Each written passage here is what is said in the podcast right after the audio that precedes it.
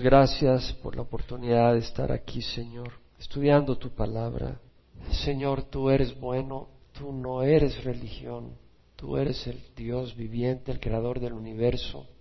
Señor, nuestro tiempo acá en la tierra es corto, es breve, y cómo lo usamos tiene un impacto eterno. Hay un deterioro moral, hay una crisis internacional, hay guerras, hay sufrimiento, hay desorden, hay confusión, hay engaño. Señor, y muchos están dormidos, muchos están atrapados, muchos ni se dan cuenta y van como el río siendo arrastrados por la corriente a una destrucción final, Señor. Ayúdanos a reconocer los días en que vivimos, que tu Espíritu abra los ojos de cada uno de los que estamos acá y entendamos, Señor, los días que vivimos y el privilegio que tenemos de conocer tu palabra y que no desperdiciemos el tiempo. Que sea usado, Señor, para traerte gloria. Que sea usado para conocerte y para que tú te manifiestes en este mundo.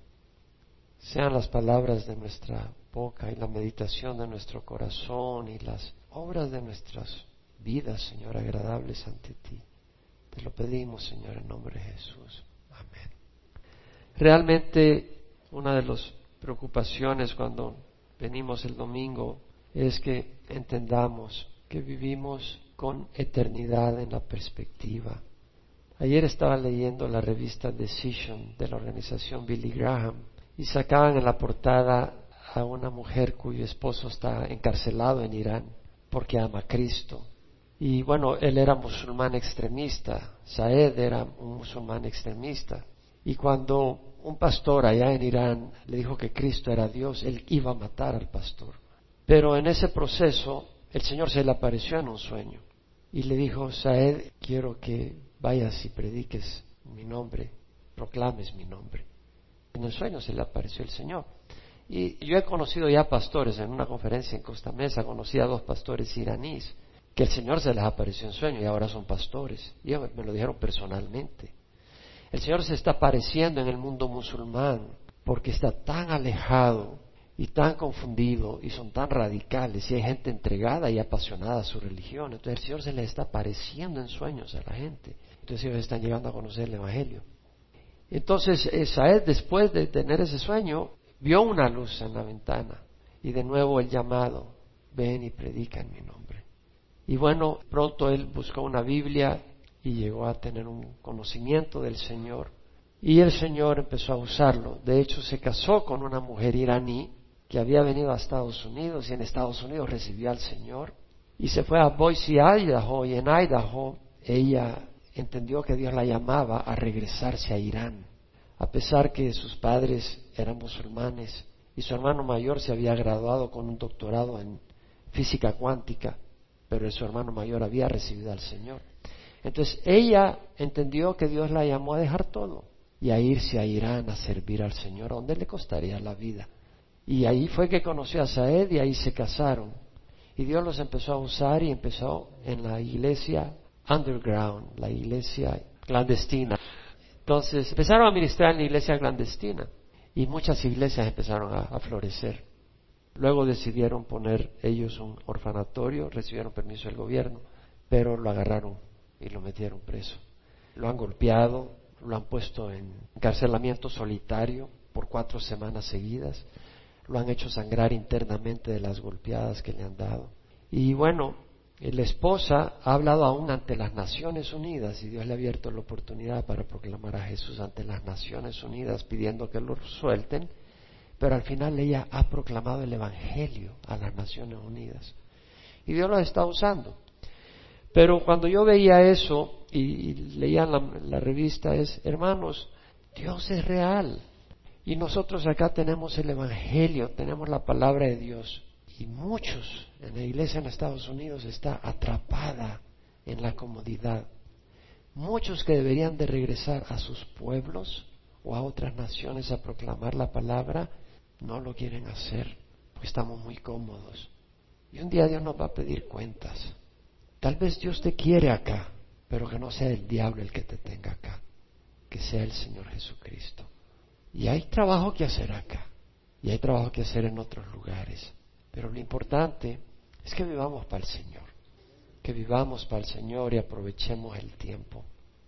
El tiempo es corto y hay mucha confusión. Bueno, que Dios nos ayude. Estamos estudiando la palabra porque la palabra de Dios es la que nos ilumina. Lámparas a mis pies tu palabra, luz a mi camino. Estamos estudiando, ahora empezamos el capítulo 14. Hemos visto en el capítulo 12 que Pablo enseña de los dones espirituales. Y en el capítulo 13 habla del amor. El capítulo 14 continúa con los dones espirituales, particularmente el don de lenguas y el don de profecía y el orden en la iglesia. Pablo en el capítulo 12, hablando de los dones espirituales, dice, en cuanto a los dones espirituales, no quiero, hermanos, que seáis ignorantes. Dios no quiere que seamos ignorantes en los dones espirituales. Y hay mucha ignorancia. Hoy vamos a hablar del don de lenguas con más detalle. Hay mucha ignorancia en ese don. Pablo dice, os hago saber que nadie hablando por el Espíritu de Dios, dice Jesús, es anatema. Y nadie, dice Jesús, es el Señor excepto por el Espíritu Santo. Es el Espíritu Santo el que nos hace entender que Jesús es Señor y lo reconocemos como Señor y le damos gloria como Señor. El Espíritu Santo ha sido enviado para que glorifiquemos a Jesús. Por lo tanto, sus dones deben de ser usados para glorificar a Jesús aún el don de lenguas, no para glorificar al hombre. Pablo dijo, hay diversidad de dones, pero el Espíritu es el mismo, es el mismo Espíritu. Si tú tienes un don, aun si es el de lenguas, Dios te lo dio. ¿Qué tienes que no has recibido? Y si lo has recibido porque te jactas como que si no lo hubieras recibido. Entonces, si tenemos un don, no nos jactemos del don, jactémonos del Señor, que es el que nos da sus dones. Hay diversidad de ministerios, pero el Señor es el mismo, sí. Hay diversidad de ministerios, de servicios. A un Señor es al Señor al que servimos. Los dones no son para servirnos a nosotros mismos. Hay diversidad de operaciones, pero es el mismo Dios que hace todas las cosas en todos. Es Dios el que hace el fruto, el resultado. Ya sea que enseñes, ya sea que haya lenguas, sanidades, el resultado es Dios. Y vimos la importancia del amor, porque podemos tener todos los dones. Acuérdate que, vuelvo a recalcar, que la manifestación del Espíritu es para el bien común. Ese es el propósito. Ahora, Pablo nos recuerda, si yo hablara en lenguas humanas y angélicas, pero no tengo amor, he llegado a ser como metal que resuena o címbalo que retiñe. Si yo tuviera el don de profecía, entendiera todos los misterios y todo conocimiento y tuviera toda la fe como para trasladar montañas, pero no tengo amor, nada soy. Si diera mis bienes para dar de comer a los pobres, entregara mi cuerpo para ser quemado, pero no tengo amor de nada me aprovecha. Pablo habló del amor, de la importancia del amor, agape, y hemos enseñado eso. El capítulo 13, Pablo termina diciendo, permanece la fe, la esperanza y el amor, pero el mayor de ellos es el amor. La fe, la esperanza y el amor. Necesitamos la fe, porque la fe es el canal. Debemos de creer que Dios existe, si no, ¿cómo vamos a recibir sus bendiciones? ¿Cómo vamos a buscarle?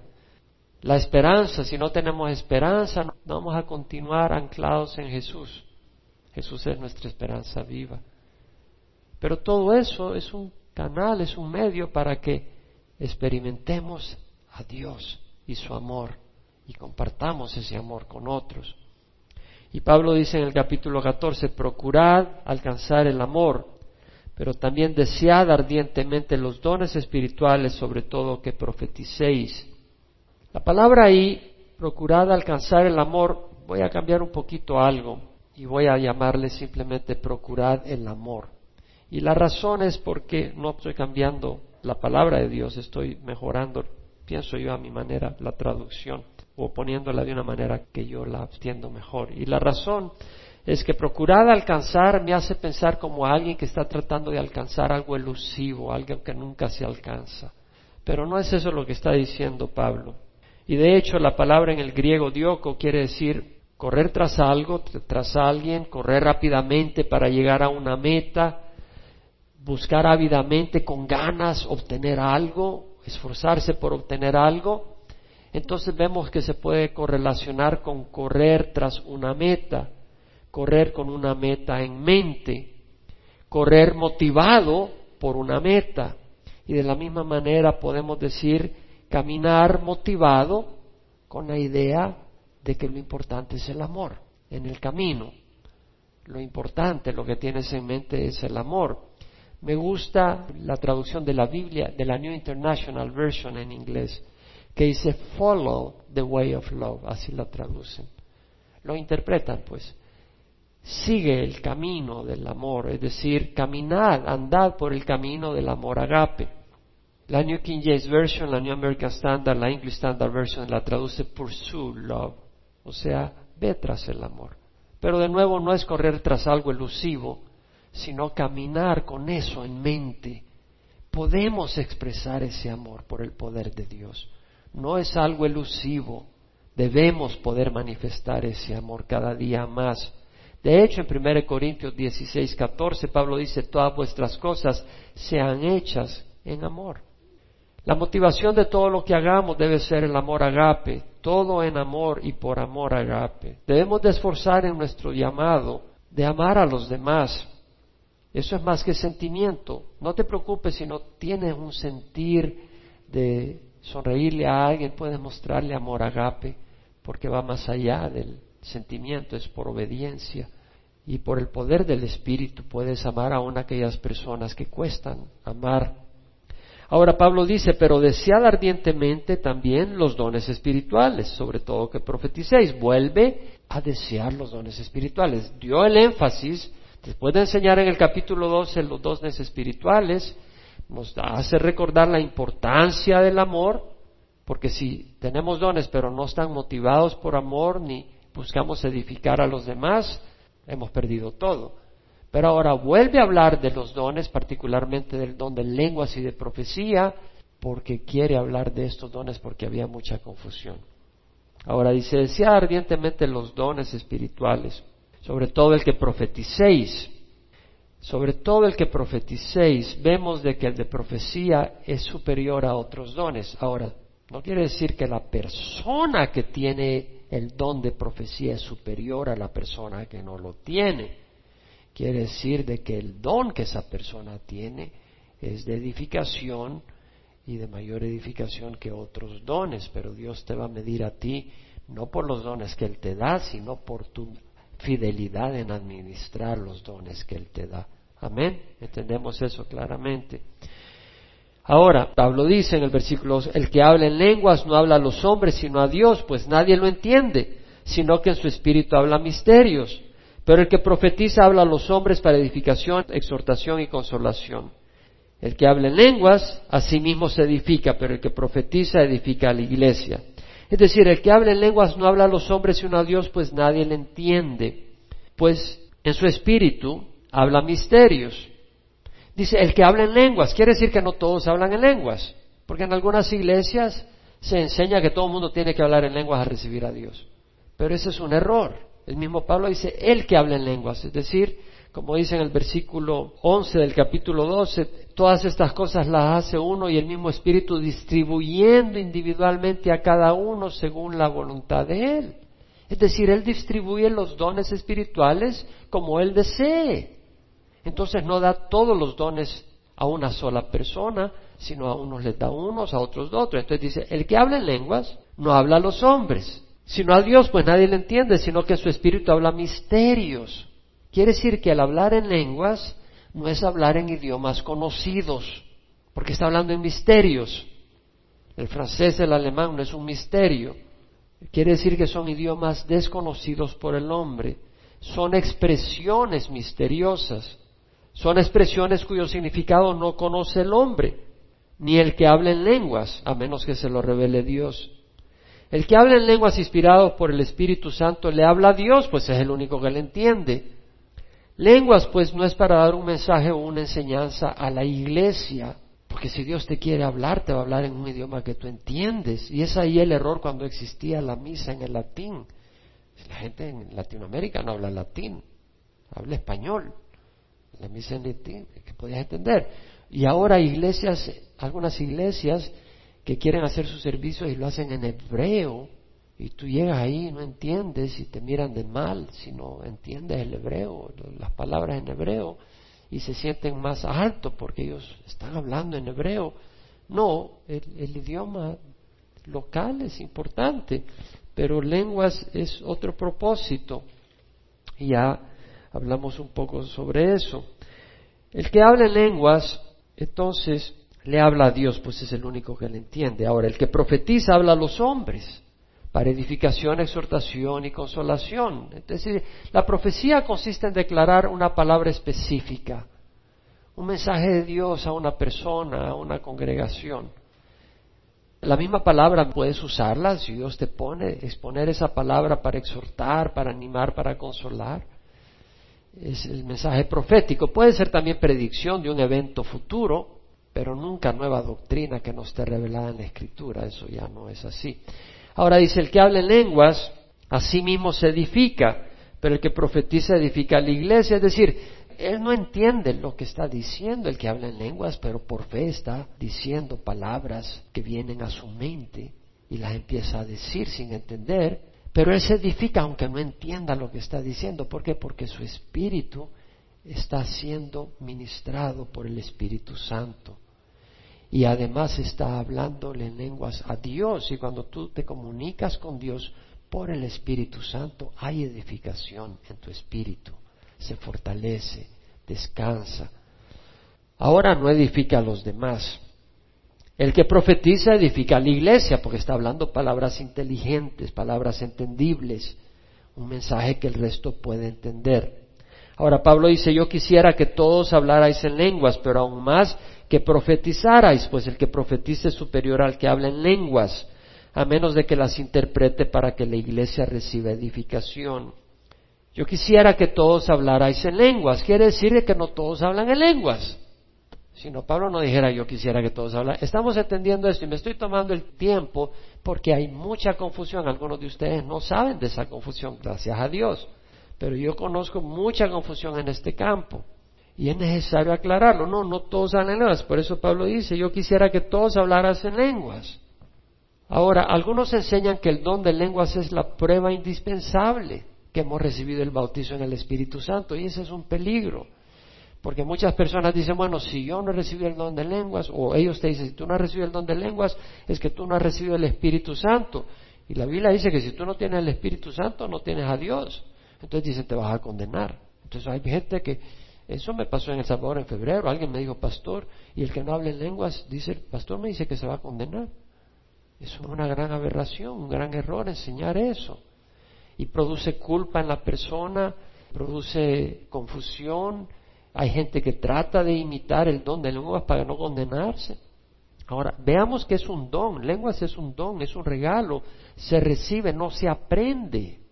No se trata de que te enseñen a hablar en lenguas. Si es un don, no te tiene que enseñar a hablar en lenguas.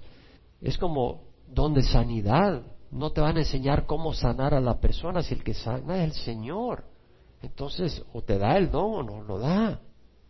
O si te da palabra de sabiduría, no es que tú vas ahí para que tengas esa sabiduría. No, Dios te da la palabra de sabiduría o palabra de conocimiento. Entonces, el don de lenguas no es algo que se aprende.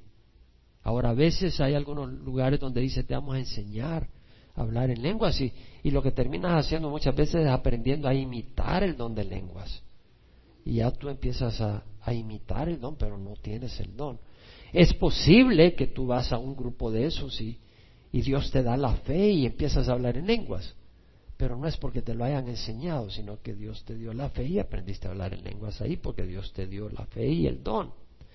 Ahora, Pablo dice, yo quisiera que todos hablarais en lenguas. Hablar en lenguas es bueno.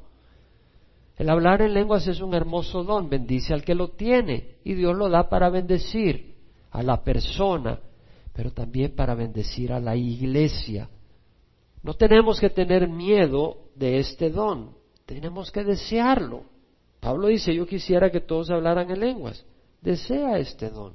Pídele al Señor que te lo dé. Ahora, Dios nos ha dado su palabra para saber cómo ese don debe ser administrado. Tenemos la luz de la palabra de Dios para que no nos engañen ni manipulen y para que tampoco tengamos miedo de este don. Ahora Pablo dice, yo quisiera que todos hablaras en lenguas, pero aún más que profetizarais. El deseo de Pablo es que mejor, si tiene un deseo mayor, es que profetice la gente, es decir, que pueda hablar como un canal de Dios a otras personas para exhortación, edificación y consolación. Dice, el que profetice es superior al que habla en lenguas. Cuando dice superior no dice que la persona en sí vale más ante Dios, sino que como un instrumento tiene un mayor impacto al hablar proféticamente en cuanto a la edificación de la iglesia. En ese sentido, sin embargo, una persona, aunque no tenga el don de profecía, a través de su vida puede tener un impacto increíble en una congregación, en una nación, en el mundo. Ahora, Pablo está comparando los dones y lo que está diciendo es que el de profecía es superior como don, a menos que el que las interprete para que la iglesia reciba edificación. Es decir, si el que habla en lenguas lo interpreta, entonces sí va a haber edificación. Eso no quiere decir que todo el mundo se va a poner a hablar en lenguas y todo el mundo interpretar a la vez y vamos a ver que Pablo habla sobre eso. Ahora vea bien que dice a menos que la interprete para que la iglesia reciba edificación. Interprete no es lo mismo que traducir. Son dos cosas distintas.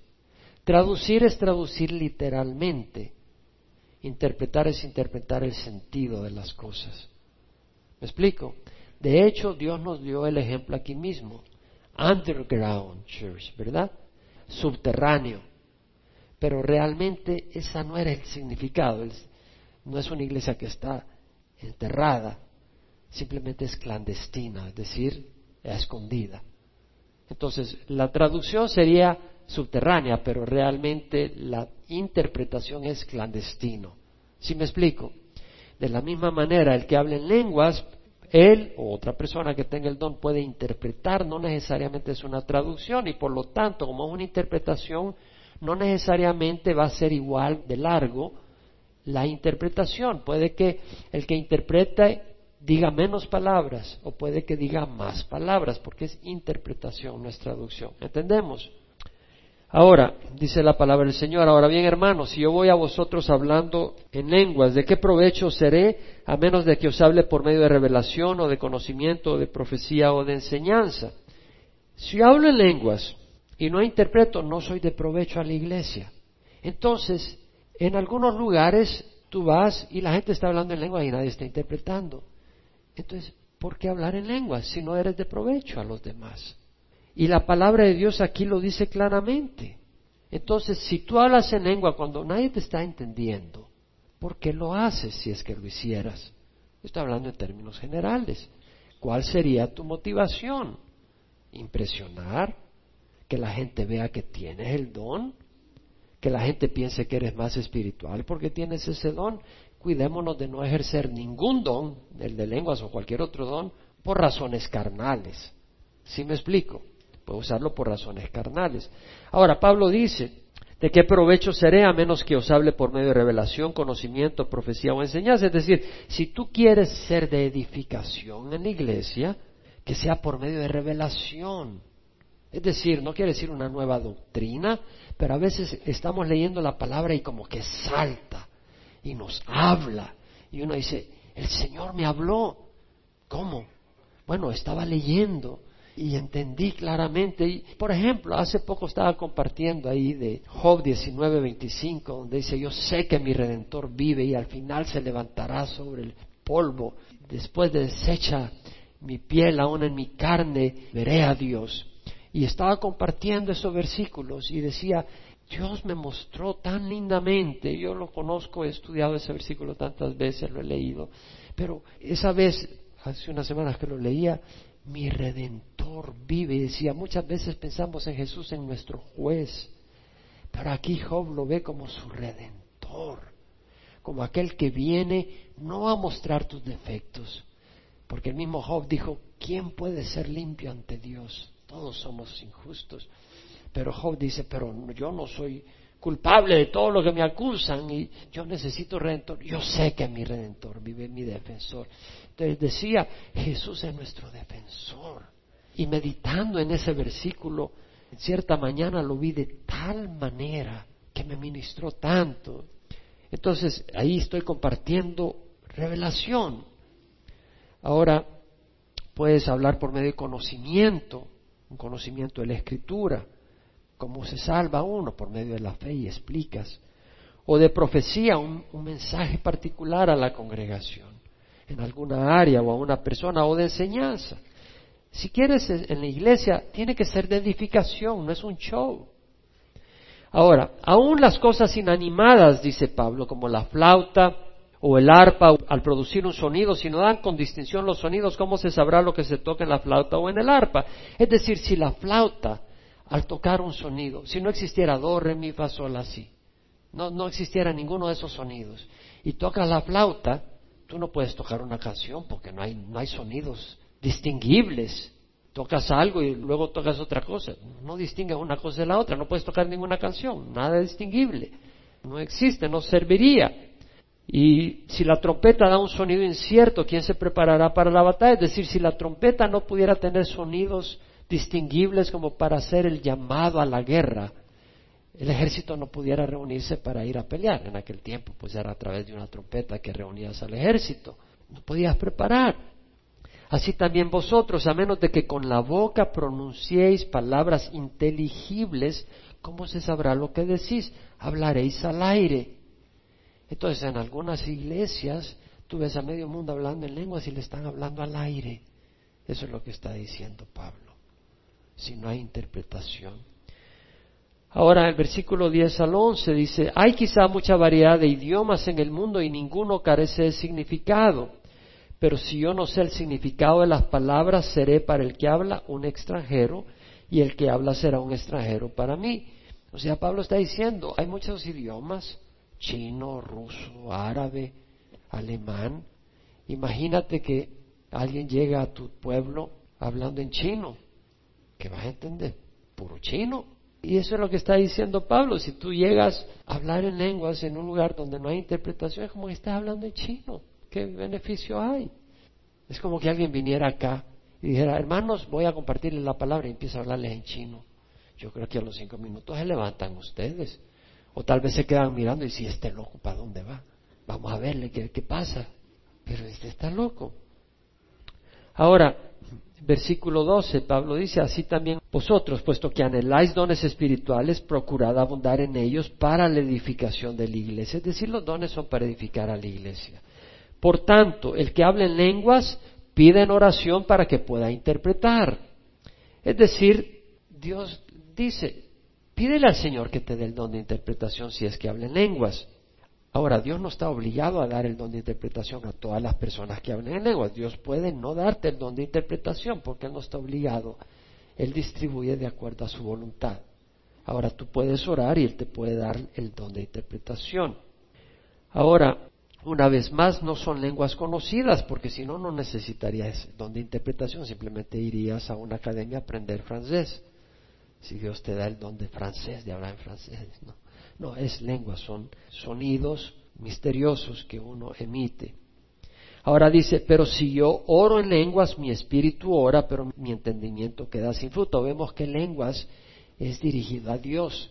Tú no le oras a una persona, por lo menos no en Calvary Chapel, en algunos lugares le oran a las personas, aquí no, aquí oramos a Dios. Entonces, si yo oro en lenguas, es decir, el hablar en lenguas es oración, Dios por el Espíritu Santo te pone oración, puede ser alabanza, puede ser exaltar a Dios, puede ser declarar sus maravillas, o puede ser orar por alguien, por alguna situación, y el Espíritu está a través tuya orando, tu mente no entiende, pero tu espíritu ora. Ahora la mente queda sin fruto. Entonces, ¿qué? Oraré con el espíritu, pero también oraré con el entendimiento. Es decir, oraré con el espíritu, es decir, aquí Pablo se refiere a que sin entender, pero guiado por el espíritu, por fe, está orando. Cantaré con el espíritu. Ahora, también dice, oraré con el espíritu, pero también oraré con el entendimiento. No quiere decir que orarás con el entendimiento sin el Espíritu Santo. Quiere decir que orarás con el entendimiento en espíritu y verdad, guiado por el Espíritu Santo, pero entendiendo, eso es lo que está queriendo decir.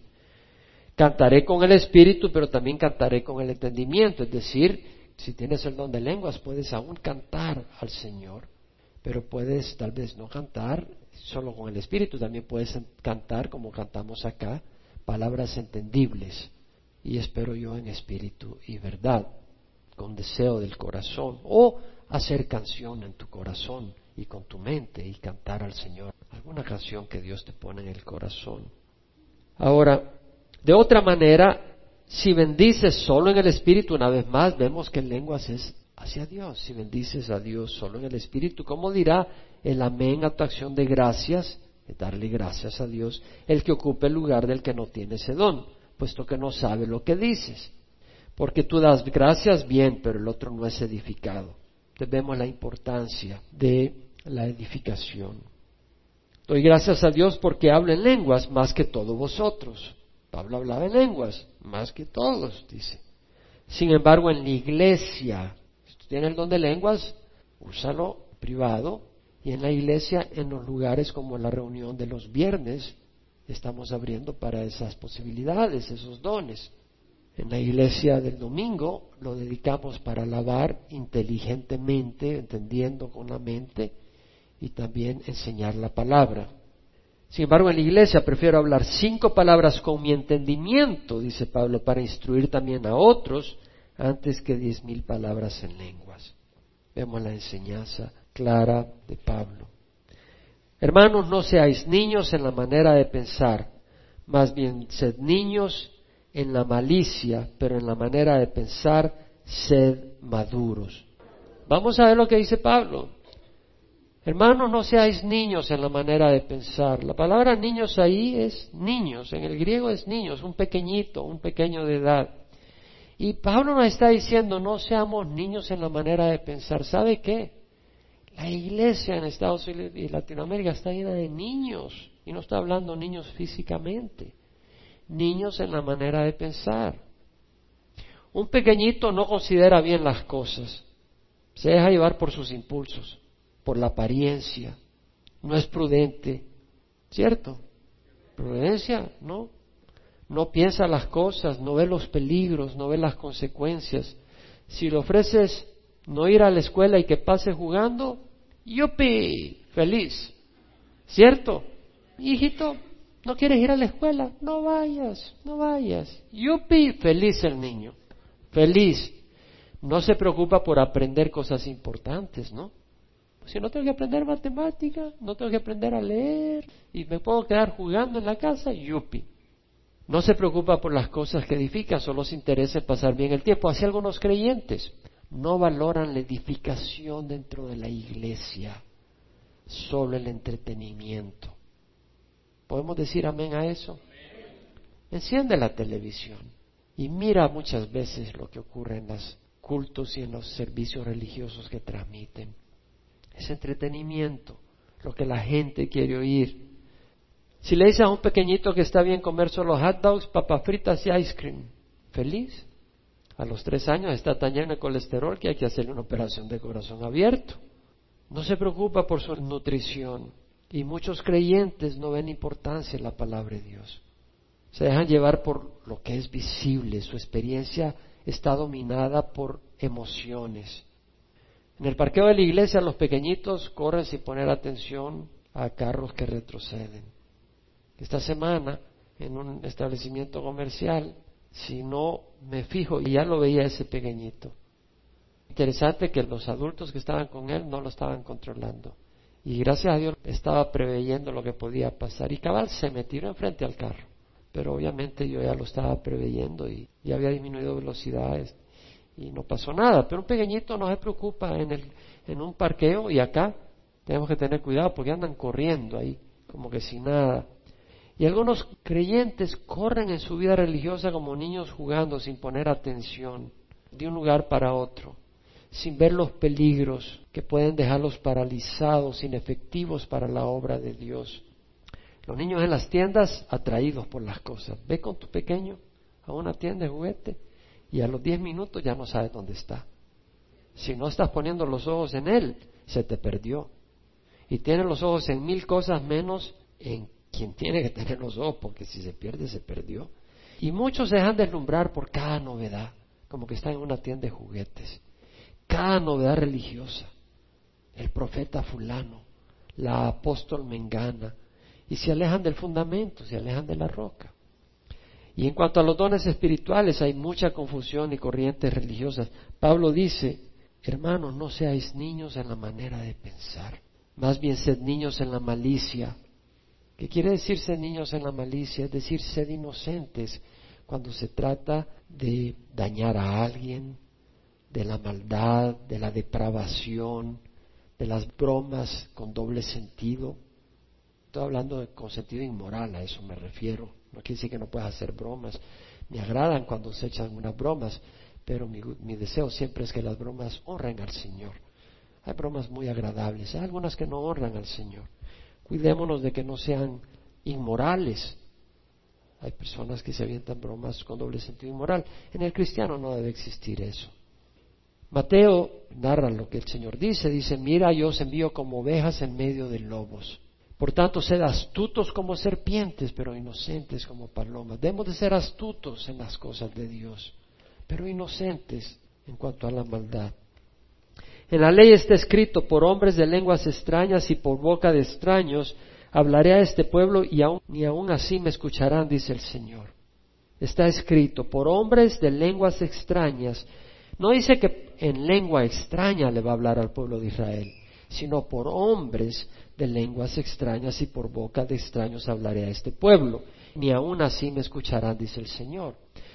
Es decir, hoy en día, hombres de lenguas extrañas, está hablando a través de la iglesia, donde hay personas que tienen el don de lenguas, que son lenguas extrañas, y por boca de extraños, no por judíos, le va a hablar al pueblo de Israel, trayéndolos al arrepentimiento, pero ni aún así escucharán. Está escrito.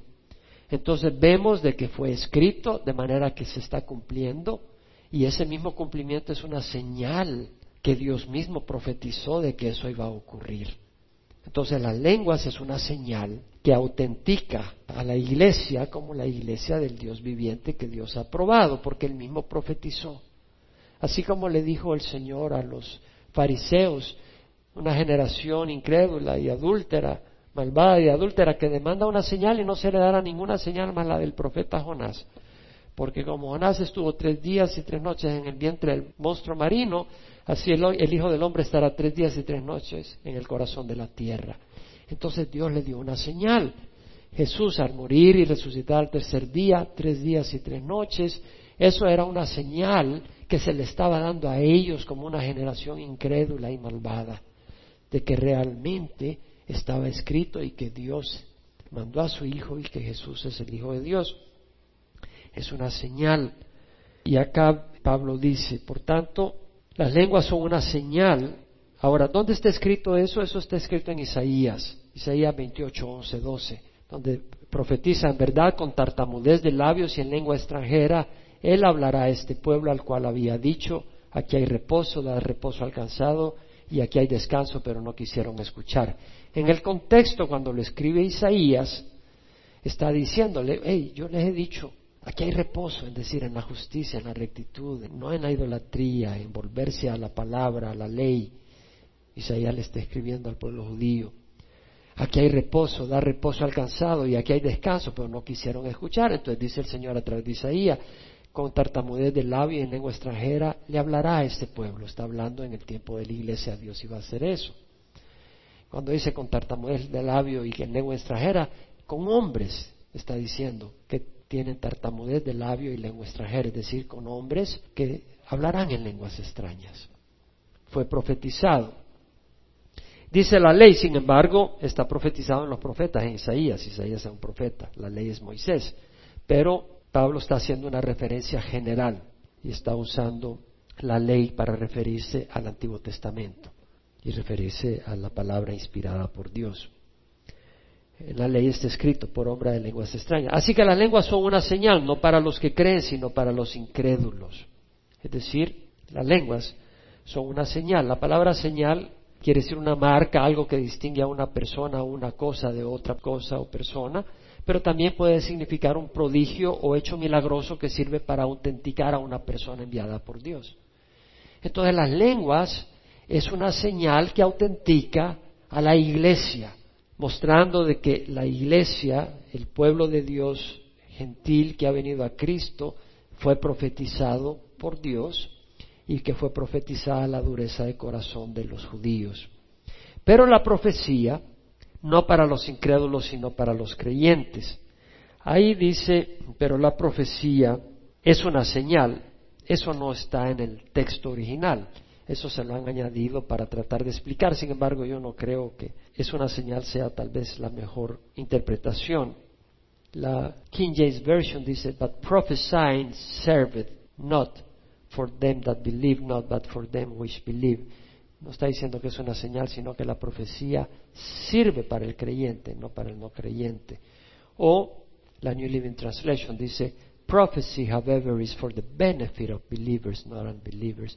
Tiene que ver con la traducción ahí, porque no aparece señal, simplemente es, pero la profecía no para los incrédulos, sino para los creyentes.